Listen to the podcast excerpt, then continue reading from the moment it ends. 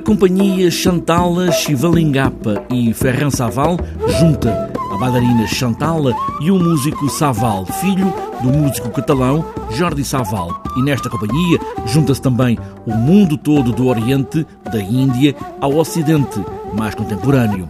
Fernando Luís Sampaio, programador do CCB, traça em poucas linhas esta junção de mundos na dança até à música ao vivo em palco, em improvisação.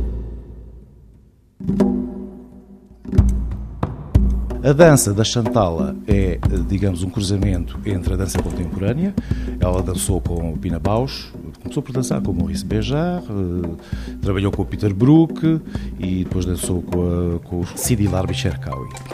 De modo que ela eh, faz uma fusão de duas linguagens de dança.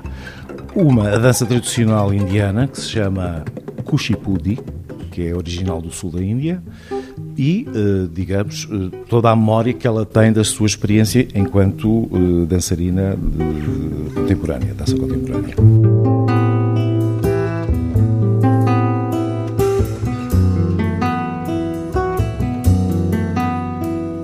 O Ferran Saval, o filho, o filho de Jordi traz um grupo de músicos que o têm acompanhado neste espetáculo, improvisam e aí também há um cruzamento de linguagens musicais, isto é, há uma mistura da tradição ocidental, de música para um ensemble de cordas, guitarra, e uh, algumas incursões pela música indiana. Um palco com uma banda e uma bailarina em fatos de rua, quase como se estivessem mesmo na rua ou em qualquer lado do mundo, em qualquer palco, mas ao mesmo tempo remete para um olhar mais profundo, mais espiritual. Essa dimensão espiritual é bastante forte eh, tende por vezes a, a, a, a, não ser tão notada quando ela uh, traz para essa espiritualidade alguma presença física que vem muito da dança contemporânea.